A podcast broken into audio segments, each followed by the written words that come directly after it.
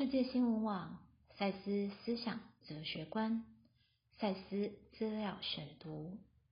我们都忽略了真正的线索。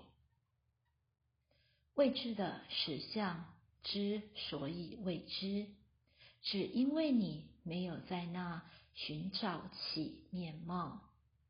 你被交易几乎把全副注意力给予外在的行为。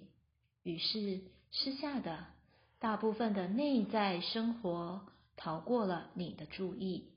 你常常按照外在事件模式来结构人生，这些虽然是重要的，却是你自己内在世界活动的结果。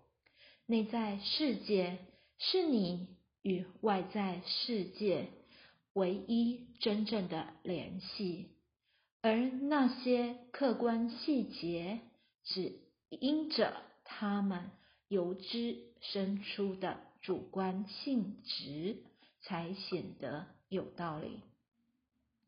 以同样的方式，当你看目前的世界局势或历史，常常如此建构你的看法。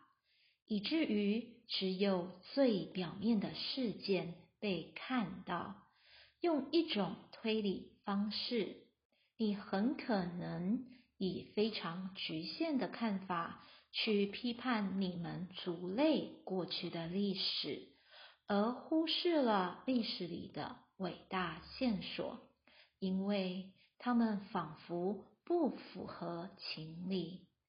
摘自。未知的实相卷二第七百零九节。